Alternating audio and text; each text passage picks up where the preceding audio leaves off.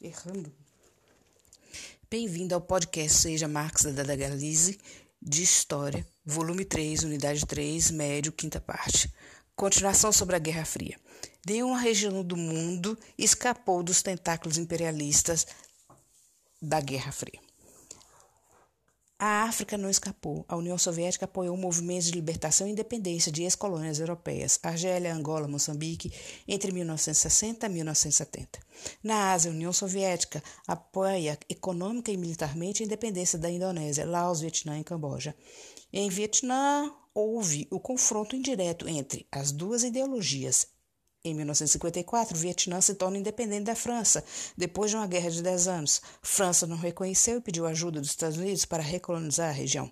Vietnã dividido, norte socialista, líder Ho Chi Minh, sul imperador Bao Dai, apoio França e Estados Unidos.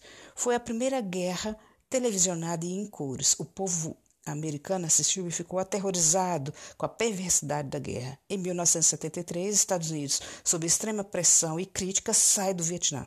Depois de três anos, Vietnã reunifica. Outros exemplos: Guerra da Coreia, 1950-53, conflito durou três anos. 1962, crise dos mísseis em Cuba, quase foi um confronto direto entre as superpotências. Foram 13 dias de negociação entre o presidente Kennedy e Nikita Khrushchev, líder soviético. Khrushchev retirou os mísseis de Cuba em troca, os Estados Unidos tiraria os mísseis da Turquia. A crise dos mísseis motivou a assinatura de um acordo que proibia testes nucleares, exceto subterrâneos, em 1963. Tratado de Não Proliferação de Armas Nucleares, TNP, objetivo barrar a corrida armamentista em 1968. Surge o bloco dos países não alinhados, Egito, Índia, Iugoslávia e outros. Eles defendem a neutralidade diante dos conflitos entre as ideologias capitalistas e socialistas. Nos anos 60, e não, é claro, se associar a nenhuma delas. Chegou a reunir 115 países. De início, em sua primeira conferência em Bandung, 1955, participaram 23 países asiáticos e 6 africanos. Pontos em comum entre os países: uma independência política recém-conquistada e uma economia fraca. O bloco foi oficializado em 1961 e sua importância diminuiu à medida que a União Soviética se desmanchava. 1979. União Soviética invade, invade o Afeganistão. Guerra durou 10 anos. Gastos excessivos e apoio e ajuda aos aos países auxiliares aliados geram crises internas na União Soviética. A burocratização e a economia planificada também não ajudam. A União Soviética dá sinais de decadência. 1986, acidente nuclear em Chernobyl, Ucrânia, assusta o mundo e agrava mais a crise interna da União Soviética. O último líder soviético, recém-eleito, Mikhail Gorbachev, inicia uma série de mudanças são as reformas Perestroika, reestruturação econômica, e Glasnost, transparência política.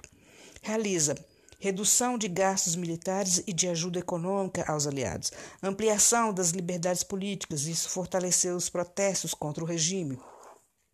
9 de novembro de 1989. Governo da Alemanha Oriental anunciou a abertura das fronteiras de Berlim, capital culminou com a queda do Muro de Berlim, um dos símbolos da Guerra Fria. No mesmo ano, os Estados Unidos, o FMI e o Banco Mundial formularam medidas econômicas que implantaram ou impactaram os rumos das reformas sociais e econômicas que deveriam ser adotadas na América Latina. Reformas impunham adesão à política neoliberal, já implantada na Inglaterra, final da década de 70 e nos anos 70 e nos anos 80 nos Estados Unidos. É o neoliberalismo que nós já vimos alguns capítulos atrás, cujas medidas são: estados pouco interferiam na economia, livre mercado, governos privatizam empresas estatais, estabelecem legislações mais brandas, redução de benefícios. Observação: qual é o objetivo com tudo isso? Reduzir controle de ações de empresas individuais. Tudo isso resulta em perda de direitos trabalhistas, diminuição na oferta de serviços públicos como educação, saúde assistência social. Isso era o que os liberais desejavam, porque tais serviços deveriam ser oferecidos por instituições particulares. Consequência: pessoas com alto poder aquisitivo teriam acesso a esses serviços, ocasionando a desigualdade social, já que o Estado não mais forneceria esse serviço como deveria. 1991, fim da União Soviética, dando independência às 15 repúblicas que a formavam e a outros países do leste europeu. Intensificaram-se também processos internos de abertura política em todos os países socialistas ou praticamente todos. Para o mundo, o fim da União Soviética trouxe consequências. Geopoliticamente, desintegração da Iugoslávia e do território soviético, separação da Tchecoslováquia. Socioeconomicamente, contestação do estado de bem-estar social, ou seja, perda de direitos trabalhistas e sociais, o neoliberalismo. Observação: o temor pelo avanço comunista em seus territórios, fez governos e as elites assumirem medidas sociais para os trabalhadores, como saúde educação públicas de qualidade, proteção contra o desemprego, boas condições de trabalho, altos salários e boa aposentadoria. É o modelo welfare state, estado do bem-estar. E isso nas regiões estratégicas, onde não existiam governos ditatoriais que já apoiavam ou uma ou outra ideologia. Com o fim da ameaça comunista, países capitalistas não tinham mais a obrigação de atender às reivindicações dos trabalhadores. Tudo foi desmontado conforme as diretrizes neoliberais.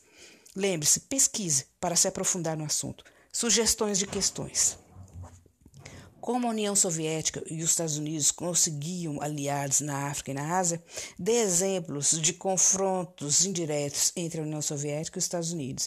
E explique a crise dos mísseis de 1962. O que foi o Tratado de Não Proliferação de Armas? Fato inusitado e que irritou as superpotências da Guerra Fria foi a política de não alinhamento. Descubra sobre essa situação. Quando e por que a União Soviética começou a dar sinais de decadência? O que foi a perestroika e a glasnost? Quem as implementou? Cite um dos símbolos da Guerra Fria e o motivo de sua construção. O que os Estados Unidos, o FMI, Fundo Monetário Internacional e o Banco Mundial formularam para a América Latina? Quais as medidas ou práticas do neoliberalismo? E quais os resultados dessas medidas ou práticas para os trabalhadores de qualquer país? O que de extraordinário ocorreu no ano de 1991 e quais as mudanças geopolíticas e socioeconômicas isso trouxe para o mundo? Por que o modelo welfare state foi adotado pelos países capitalistas? A frase de hoje pertence ao Mahatma Gandhi, 1869-1948, advogado, nacionalista, anticolonialista, especialista em ética e indiano. Pregou sobre a não violência. Viva como se fosse morrer amanhã. Aprenda como se fosse viver para sempre. Até mais!